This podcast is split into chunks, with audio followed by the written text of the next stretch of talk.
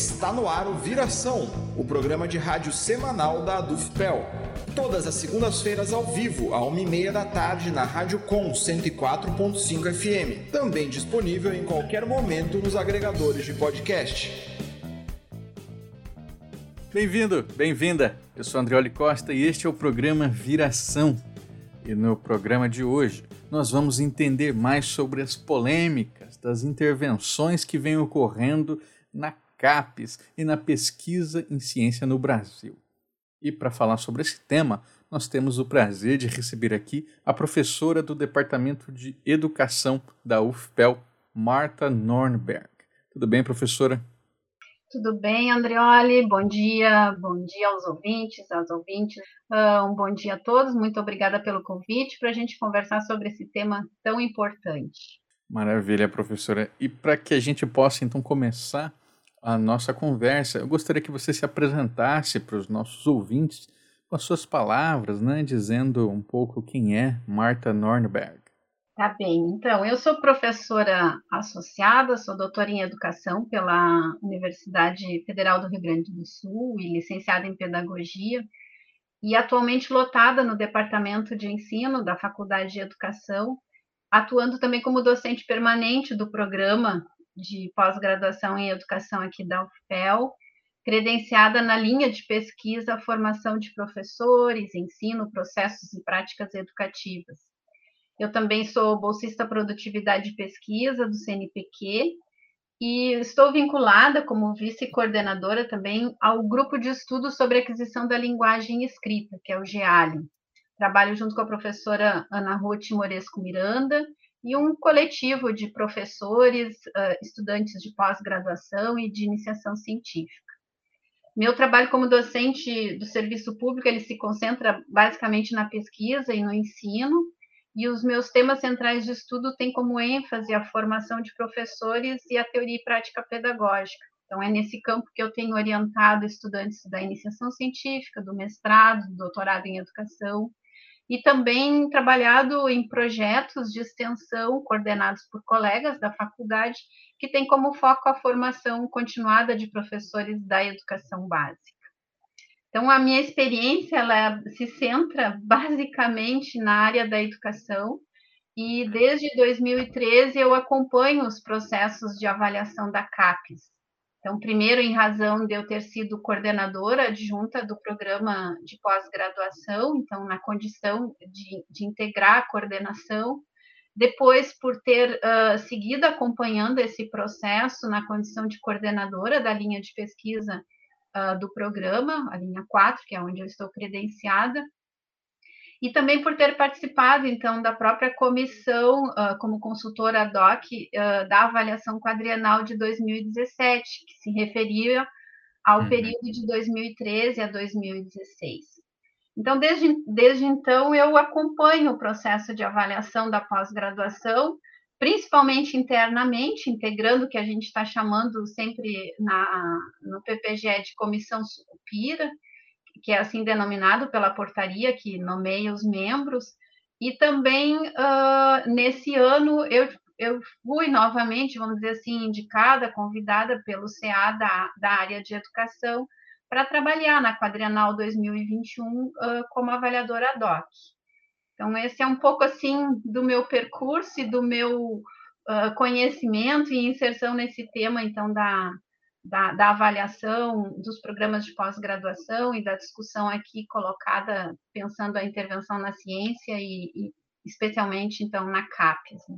Então hoje a gente vai entender, né, qual é essa situação que está sendo posta, é, mas primeiro, né, acho que é importante a gente dar esses, esses passos iniciais para entender que instituição é essa que a gente está falando. Né? Então, se você puder explicar para a gente o que é a CAPES, porque normalmente a gente, é, quando vai falar em pesquisa no Brasil, fala CAPES, CNPq, quase como se fosse sinônimos, é uma extensão uma coisa da outra. Como é que como funciona a CAPES? O que ela é? Importante essa pergunta, Andrioli, porque inclusive às vezes a gente fala a CAPES como uma agência, né? E a ideia de agência é como se ela também só definisse uh, aportasse recursos para o campo da pesquisa ou da formação, né?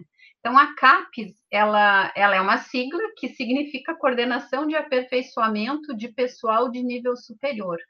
A CAPES ela é uma fundação vinculada ao Ministério da Educação, diferente do CNPq, que o CNPq, Conselho Nacional de Pesquisa, ele é vinculado ao Ministério da Ciência e Tecnologia. Então, eles têm vínculos uh, institucionais, como fundação, em dois ministérios distintos. Né? A CAPES ela foi criada em 1970, uh, desculpa, 1951 e completou, então, 70 anos este ano. Né? Então, ela já não é nenhuma jovem, ela já é uma instituição bastante consolidada no campo um, do, do, seu papel, da sua atribuição no campo da educação, sobretudo, então, visando esse aperfeiçoamento de pessoal em nível superior. Né? Então, esse papel que, que ela desempenha, ele ocorre, que a gente pode dizer, uh, tanto por meio das ações de expansão, quanto de consolidação da pós-graduação estrito senso. Então, principalmente via no nosso território nacional, né, brasileiro, que se dá por meio dos cursos de mestrado e doutorado, sejam eles na modalidade acadêmica ou profissional. Uhum. E a CAPES, desde 2007, ela também passou a atuar fortemente na formação de professores da educação básica. Quando ela é criada lá em 51, o, o, o, foco central era o nível superior, então a formação e aperfeiçoamento visando consolidar, expandir, né, implantar, expandir, consolidar programas de pós-graduação. Mas em 2017 ela abre esse outro campo que é a formação de professores da educação básica, né?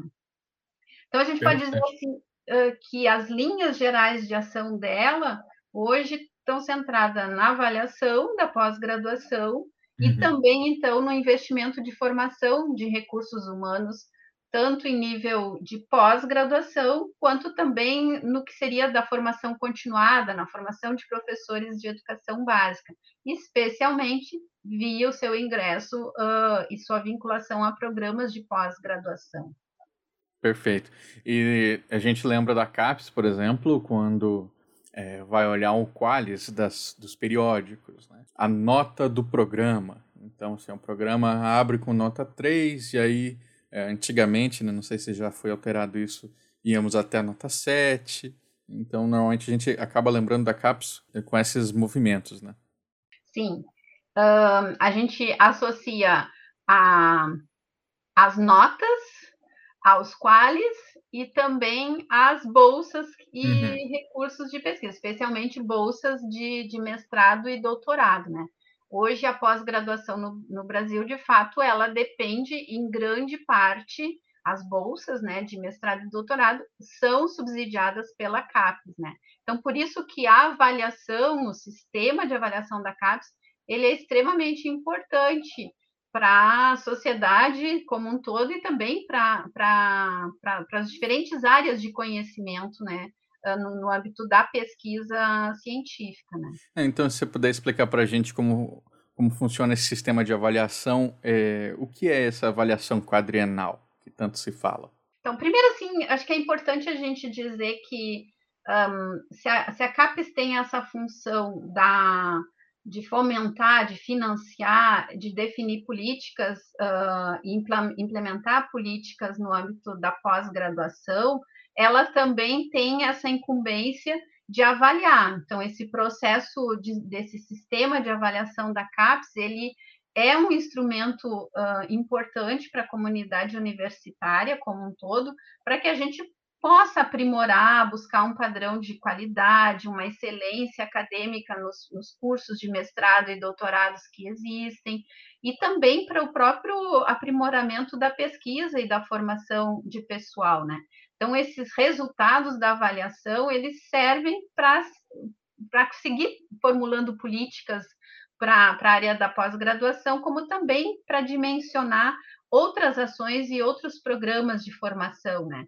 Então, é importante a gente pensar assim, em, em, em função de, dessa política de avaliação que foi se consolidando, a gente teve programas muito importantes que foram desenvolvidos nos últimos uh, anos, né, que nem todos hoje seguem com uma vigência regular, como o PIBID, uh, Parfor, residência pedagógica, que são programas no âmbito da formação uh, de professores, mas uhum. também programas que abrangem diferentes áreas do conhecimento, né, como Ciências Sem Fronteiras, Observatório da Educação, enfim, que fortalecem universidade e educação básica e também universidade e outras, outros campos de trabalho, como é o Ciências Fronteiras, não se restringe apenas ao campo das, das humanidades, mas vai para todas as áreas, né? Então, o que, que é especificamente, então, a avaliação quadrienal, né? A avaliação hum, quadrienal, ela tem essa função de olhar um pouco, essa atribuição de olhar um pouco sobre a permanência dos cursos na pós-graduação. Tá? Então, ela é uma avaliação que vai uh, acompanhando os programas que são abertos ao longo do, de um determinado período, tá? e que já existem desde outros períodos, procurando uh, fazer um mapeamento ou ter uma visão do que, que, do que, que a, a, a pós-graduação tem produzido em termos de conhecimento, como essa formação tem sido desenvolvida e se ela vem atendendo, vamos dizer assim, a de, determinados critérios que, que são debatidos e atualizados pela própria a, comunidade acadêmico-científica. A gente poderia dizer assim que, embora ela seja regulada por, pela CAPES, é, é, também um processo de autoavaliação coletivo, porque os critérios eles são construídos coletivamente com os coordenadores de cursos de pós-graduação, envolvem fóruns de pró-reitores de pesquisa, associações científicas como a SBPC, a ANPOF, a ANPED, as diferentes associações nas áreas de conhecimento, né? Então, esses princípios que a gente chama, ou fundamentos, né, que é eh, de estabelecer critérios a partir dessa discussão, de, de, de, reconhecer essa qualidade, essa confiabilidade pela análise dos pares, né, que vão então discutir os critérios, que vão levar para suas associações, que vão olhar para a produção e poder pensar uh, quais são as políticas e quais são as linhas de investimento que são importantes para seguir expandindo e consolidando é, são elementos importantes da, do processo do sistema de avaliação e especificamente, então, também uh, pautam a avaliação quadrienal, né? Quem é o responsável? Assim, é, é, o conselho? Quem são os, os profissionais né, que fazem a avaliação desses Então, uh, a gente tem o Conselho Técnico-Científico da Educação Superior, que ele é composto, composto então por membros das três grandes, dos três grandes colégios que, que a gente chama dentro da, da CAPES, né? E que, que reúnem as 49 áreas de avaliação. Então, por exemplo, o colegiado da humanidades, que é onde está a área da educação situada, né? Ele não reúne, ele reúne a, a educação, a filosofia, a ciências da religião, programas de história, enfim, todos esses uh, ciências sociais, os, uh, as áreas que compõem essa, esse colégio das humanidades, né? Esse, esse uhum. conselho é que é o responsável junto uh, dentro da CAPES, né, por coordenar o processo da avaliação quadrienal. Ah Então, uh, a gente vai ter ali uh, membros que, que são indicados pelas diferentes áreas, cada, uma, cada um desses colegiados é composto por um, um X número de membros, né, de, de Uh, cada, cada área, na verdade, vamos dizer assim, cada colegiado, que é o de Ciências da Vida, Humanidades e Exata, ele indica seis membros titulares e seis membros suplentes. Tá? E esse CTC como um todo, ele tem, então, uh, a composição de, de 20 membros. Certo. Talvez, Andrioli, é importante a gente explicar um pouquinho também uh, como que a avaliação quadrienal ela se organiza, né? Por é, favor, professor. Que, que faz parte desse processo, né? Porque a, a avaliação ela se pauta uh, em critérios ou indicadores de ordem qualitativa e quantitativa, em que se olha, vamos dizer assim, três grandes elementos, né? O programa, a formação desenvolvida e os impactos desta formação desenvolvida, né? E, bom, como é que se, se vê isso uh, do ponto de vista de critérios qualitativos? Há, há uma ficha, um, ou melhor, há um relatório anual que a gente chama que é a plataforma Sucupira, né?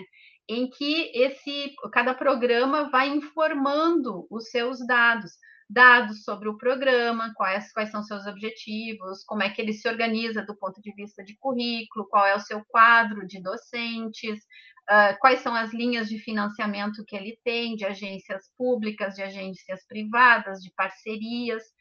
E existe o um indicador também quantitativo, que nesse mesmo relatório é informado, que se refere à produção. Então, uhum. a produção bibliográfica, a produção de serviços, a produção tecnológica, dependendo da área de conhecimento e da em que se situa cada um dos programas, né? Então, esse, essa plataforma, que é chamada de, de Sucupira, ele é feito sempre a cada ano, então, quadrienal, porque é durante quatro anos. Até 2013, ela teve um período que ela foi trienal, então, três anos. Antes disso, bem no início do, do processo de avaliação, ela era a cada dois anos. Então, é, a cada ano, uh, por exemplo, 2020 até o início de 2021, os programas fazem a inserção, né? E uhum. aí, nós estamos agora um, aguardando a realização, que é a, que a gente chama quadrienal 2021, se refere a esse período de 2017 a 2020. Nos últimos anos, tem havido vários complicadores né, no preenchimento da plataforma, porque eu me lembro de vários companheiros docentes reclamando de alterações é, em caráter de urgência que eram necessárias serem feitos na, no preenchimento dos relatórios, porque é, eles enviavam, depois é, isso retornava e precisava preencher de novo. E o que estava acontecendo exatamente? Tem vários aspectos, eu vou mencionar dois que eu acho que são importantes para a gente debater, debater né, e ter presente. Um que é o, o aspecto tecnológico que está envolvido, né? Você, a pós-graduação no Brasil, ela é, ela é relativamente na área da educação, por exemplo, são quase 200 programas.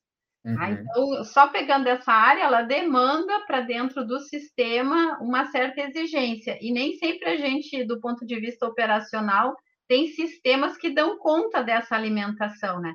Como tu trabalha num período que é igual para todas as áreas, tu tem carregamento de sistema, então tu tem essas questões operacionais que muitas vezes você informa lá o dado, na hora que vai fazer eh, salvar, uh, perdeu o dado ou ficou lá girando e você não consegue recuperar a informação e perde. Então tem essas questões de ordem, a gente pode dizer assim, bem operacional, né?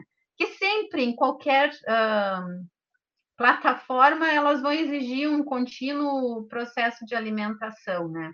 Uhum. Uh, talvez elas tenham sido, e, e talvez eu digo assim, uh, mais recorrentes nesse último período, por não se ter, talvez, atualizado, mas aí eu estou fazendo aqui, um, levantando algumas possibilidades, né? Uh, não, não atuo por dentro do sistema, então não tenho autoridade para dizer sim, é por problemas, assim, assim, ou ou de outra ordem, né? Tá? Mas esse, esse é de fato, ocorre, tá? Então, assim como uh, na, no CNPq, em outros, o que nos faz pensar, aí sim, pensando no tema da, dessa, desse podcast, né, que a, a, o desinvestimento na ciência também se dá quando a gente começa a, a deixar precário as condições de trabalho, né? Então, não investir em sistemas operacionais que sejam mais rápidos, que comportem servidores que deem capacidade para armazenar e girar esse volume de informações que as diferentes áreas produzem, né? Então, esse é um aspecto. O outro, uh, que eu acho que é bem importante de ser colocado, tá? teria outros, mas que eu vou chamar a atenção aqui, é a própria natureza e concepção de avaliação que que se tem empreendido, né? Eu chamei a atenção da, desse processo de avaliação como algo que é construído coletivamente, debatido pela comunidade científica, né? E acho que esse é um aspecto uh, super importante nesse momento. Da gente não entender uh, que porque o perigo da gente rumar para processos mais auto, autocráticos e verticais é muito rápido quando a gente faz uma crítica sem muito elementos, né? Então discutir questões da ordem da de um sistema de avaliação de forma compartilhada significa a gente lidar também com visões e perspectivas bem distintas, né? E nem sempre nós temos entre as áreas de conhecimento as mesmas bases epistemológicas para entender o que, que é ciência, o que, que é conhecimento, como se faz pesquisa, né? Então, eu acho que esses aspectos, eles precisam ser um, considerados num processo de avaliação, né? E, e fortalecer, sim, a importância desses colegiados que discutem e, e, eu acho que a, a CAPES construiu um avanço, especialmente dos anos 2005 em diante, em que ela foi uh, fortalecendo, especialmente o seu conselho técnico científico, de colocar os critérios em discussão pelo CTC, que é o órgão responsável, é a comissão responsável por uh, deliberar os critérios, por uh, chancelar os resultados de avaliação, tanto decidir quanto chancelar, por estabelecer as linhas para a continuidade da política de avaliação para um próximo quadriênio, por acompanhar a própria discussão que vai sendo feita ao longo do processo quadrienal, né? Porque a gente sempre tem a ideia ainda de que a avaliação é algo que se faz no final, a partir de critérios que, que alguém uh, decidiu. E a quadrienal, ela é constrói seus critérios, ou melhor, seus indicadores ao longo do processo.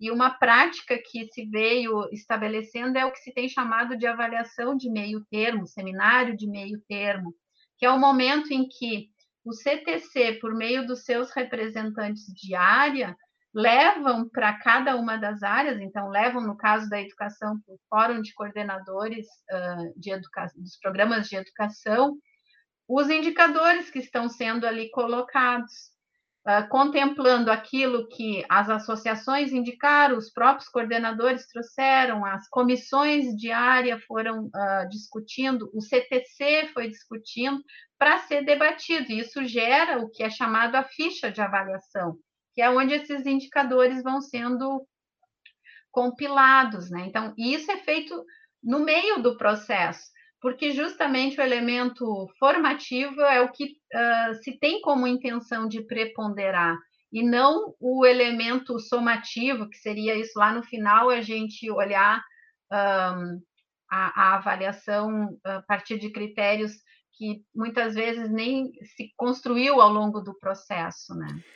A gente vê pela sua fala a importância né, do, é, do conselho técnico científico e esse conselho, em setembro, tivemos a polêmica que ele foi é, dissolvido. E depois é, tem toda um, uma série de desdobramentos. Eu queria que você explicasse para a gente é, qual, quais os interesses em dissolver esse, esse conselho. Existe um, uma carta que eu acho que é bem interessante assim para o ouvinte que quiser uh, conhecer, né? Que eu acho que tem alguns elementos que essa carta aberta, que foi é, elaborada pelos representantes do CTC naquele momento, uh, colocaram, então, para a comunidade científica, né? Então, uh, nessa carta, eles trazem alguns aspectos uh, que, que, preocupavam o, o, próprio CTC naquele momento e, e que vinham sendo dialogados com a própria presidência da CAPES, né? O que hoje colegas uh, que estão diretamente envolvidos com o CPC e, e, na coordenação das áreas colocam é que essa foi uma decisão mais técnica do que política, embora ela tenha implicações políticas. Tá? Uhum. Então, técnica no sentido de que uh, o número de, de, representantes previsto no Estatuto da CAPES uh, era um determinado número, que era de 18, e, e em 2018, 19, quando o professor uh, Abílio era o presidente da CAPES, ele, 2018, ele tinha uh, recomposto, esse conselho tinha sido recomposto, seguindo questões relativas a, a própria quadrienal anterior, né, em que se recomendava que o colégio, dentro de, de, alguns colegiados, algumas áreas fossem desmembradas. Então, por exemplo, a área de filosofia e teologia que está na humanidades, ela era uh, uma área conjunta e ela foi desmembrada em duas áreas: ciências da religião e filosofia. Isso implicou em ter membros de cada uma dessas áreas. Então, esse, naquela época foi feita a indicação, a, a, consulta junto aos pares, a indicação, só que isso não foi regulamentado, não teve uma portaria regulamentando, alterando essa, essa composição do CTC. E aí, então, numa das reuniões do, do, do conselho esse ano, a atual presidente trouxe essa preocupação de que, inclusive, tudo que tinha sido feito até agora poderia ser motivo de embargo por conta dessa composição irregular, né?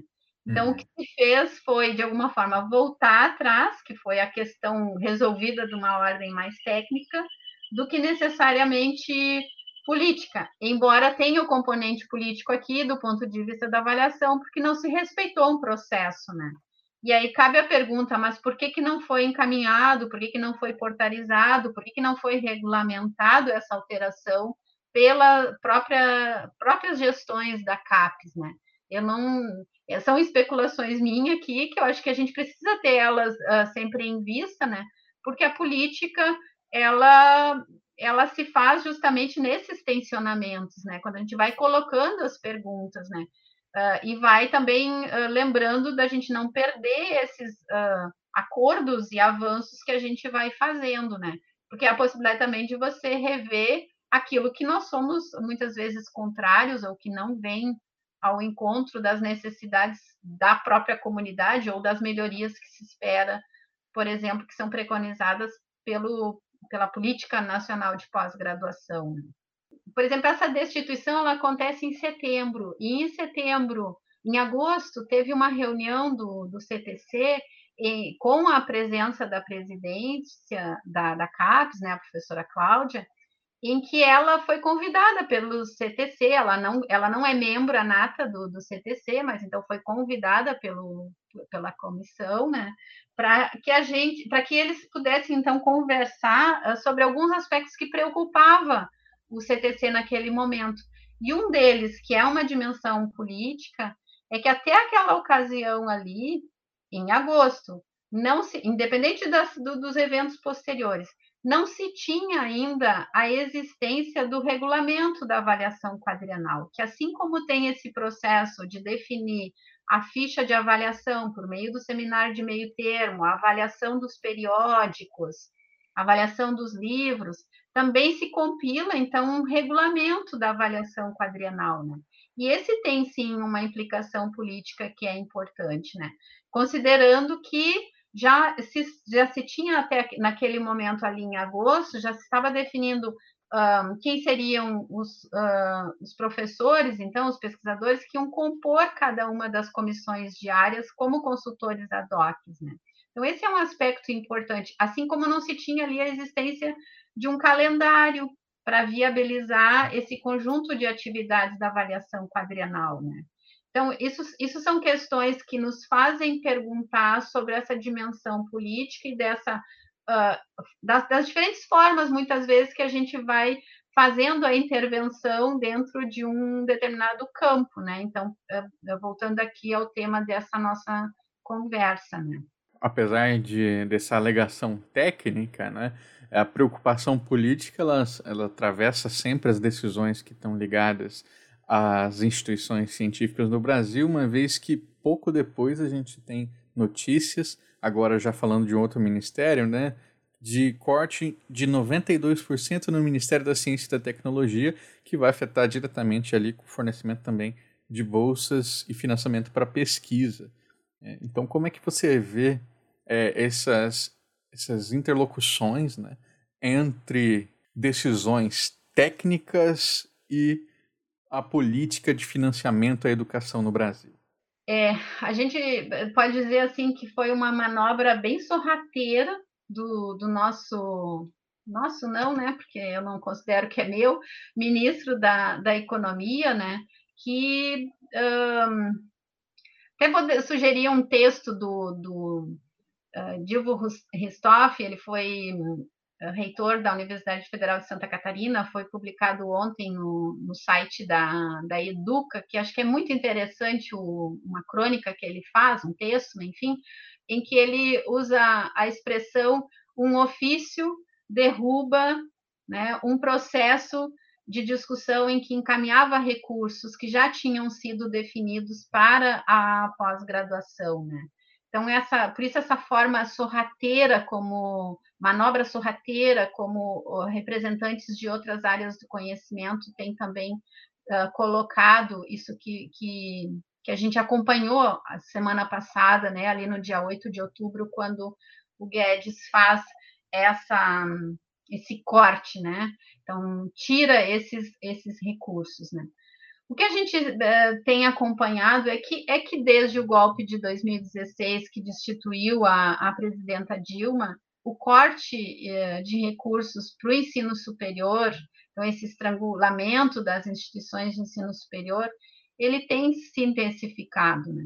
Então, o que uh, ocorreu, essa retirada desses 600 milhões da ciência e da tecnologia é mais uma destas formas que, que o governo atual tem usado e tem uh, cotidianamente, a gente quase pode dizer, para desinvestir no ensino superior, para desinvestir na educação pública. Então, acho que são, uh, é um estrangulamento uh, que também acontece por outras formas, como a não abertura e reposição de vagas para os concursos públicos, que vem também na esteira da própria reforma administrativa, que está, uh, vamos dizer assim, intensificando que nas esferas estaduais e municipais está em pleno curso, que é a contratação temporária e não mais a abertura de concurso para servidor público concursado. Isso não é só na área da educação, é em todas as áreas, áreas que, que são essas que garantem, vamos dizer assim, um, o bem-estar uh, de todos, né? o bem-estar da população. Então, esse estrangulamento das instituições ocorre no ensino superior, mas também ocorre nas outras instituições que, uh, que, que são do serviço público, seja ele estadual, federal ou municipal. Né? É. E, obviamente, se a gente volta para o contexto da pós-graduação, ele implica diretamente no financiamento de recursos à pesquisa. Então, esses 600 milhões, o destino dele era a, o financiamento de vários editais, um deles universal, que é o maior edital de financiamento da pesquisa pública, da pesquisa, né, de recurso público para pesquisa no país, né? E também de bolsas uh, de mestrado, doutorado e de, da própria produtividade em pesquisa. Né? Inclusive, eu acho que é importante dizer, André, olha, hoje é um dia que, que, uh, em que está se fazendo uma série de manifestações em defesa da ciência e da tecnologia, né, principalmente coordenadas pela Sociedade Brasileira, a SBPC, né, então é uma, uma das mobilizações nesse momento. Né. Professora, eu gostaria, então, para a gente se encaminhar para o final, que você nos dissesse, né, com essa avaliação toda que fizemos no programa de hoje, a perspectiva para um futuro melhor? A gente consegue vislumbrar um caminho, uma luz para a pesquisa científica no Brasil? Bom, o que, que, eu posso te dizer assim? Como eu sou uma professora que sempre gosta de colocar qualquer objeto de estudo ou situação em, em diferentes perspectivas, né? Eu diria que sim, que há perspectivas e há possibilidades. E a grande possibilidade é a nossa capacidade de mobilização popular. Nós precisamos acreditar nela e nós precisamos agir. Assim como a gente precisa acreditar, é preciso agir. Então, ir às ruas, participar das mobilizações, uh, acompanhar o que está acontecendo, fortalecer as associações científicas e os movimentos que as associações científicas vêm fazendo, são ações uh, extremamente necessárias nesse momento. Então, um, somos um país endossado por uma carta que coloca essa organização da sociedade civil e da, das, das instituições científicas, ou por meio de associações, como um valor importante, como uma forma de organização e de debate daquilo que um, queremos e acreditamos como, como sociedade, né? daquilo que entendemos que é um, serviços uh, públicos essenciais para para uma vida boa para as pessoas, para uma educação de qualidade, para uma segurança alimentar e social que é tão necessária nesse momento, né? E uma outra questão, pensando até no momento que estamos esse ano de, de, de comemorando 100 anos de Paulo Freire, né? Uhum. É a importância de trabalharmos fortemente na conscientização, né?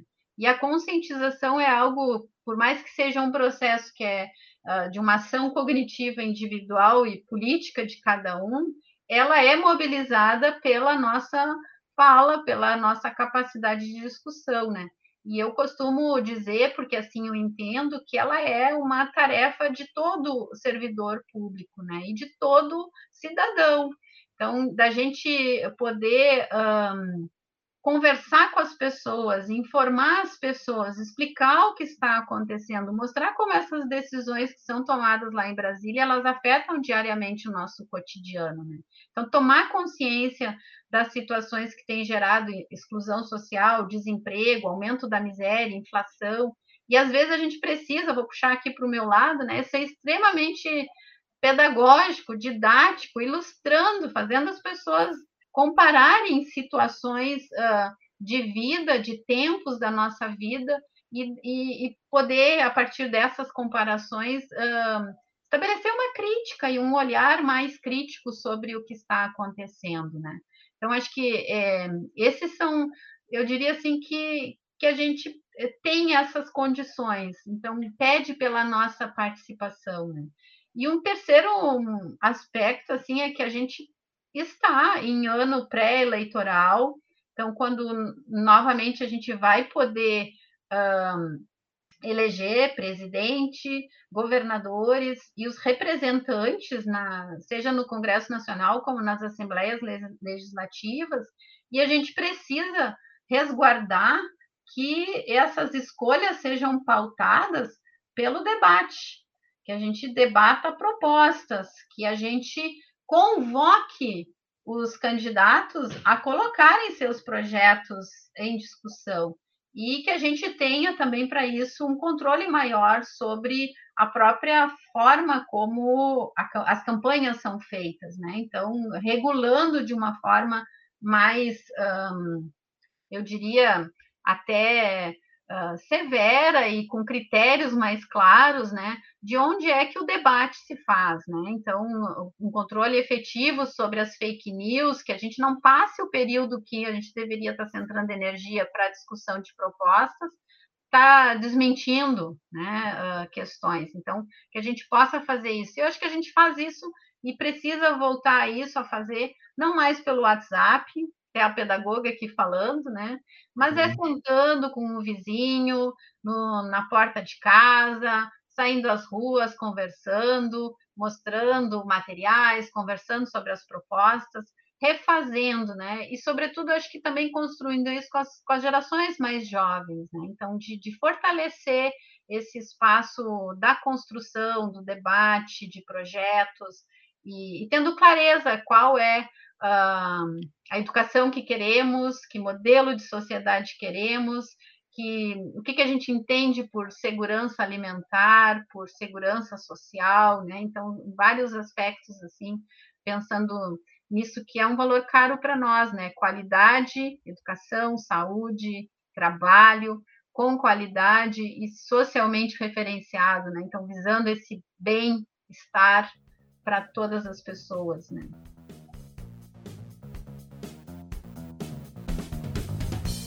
O Viração é o programa de rádio semanal da Associação de Docentes da UFPEL, a DUFPEL, seção sindical do Andes Sindicato Nacional.